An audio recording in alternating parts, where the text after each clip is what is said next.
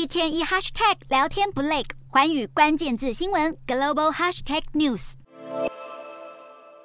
一百一十八届美国国会在三号开议，原本有希望成为众院议长的共和党领袖麦卡锡，现在却脸色凝重，笑都笑不出来，因为议长选举陷入胶着。众议院也因而迟迟没能开始运作。共和党在魁违四年后重掌众院，但麦卡锡身为呼声最高的议长人选，却被党内的极右派杯葛跑票，连续三轮投票都没能拿下两百一十八票的过半通过门槛。这是美国整整一个世纪以来众院第一次无法在第一轮投票中就选出议长。不过麦卡锡态度也很明确，决心要跟党内的反对声音杠到底。共和党内的极右势力在三轮投票中分别提名亚利桑那州议员毕格斯跟俄亥俄州议员乔丹来瓜分麦卡锡的票数。反观民主党提名的纽约州议员杰弗瑞斯，几轮投票都获得了全体民主党议员支持，这更加凸显了共和党内部的斗争分裂问题。众院议长选举在过去多半是形式投票，但这届众院共和党只比民主党多十席，麦卡锡只有失去党内四票的空间，这让极右派更有筹码跟麦卡锡谈判。而他们的诉求就是要麦卡锡恢复一位议员就能提起罢黜议长动议的规定。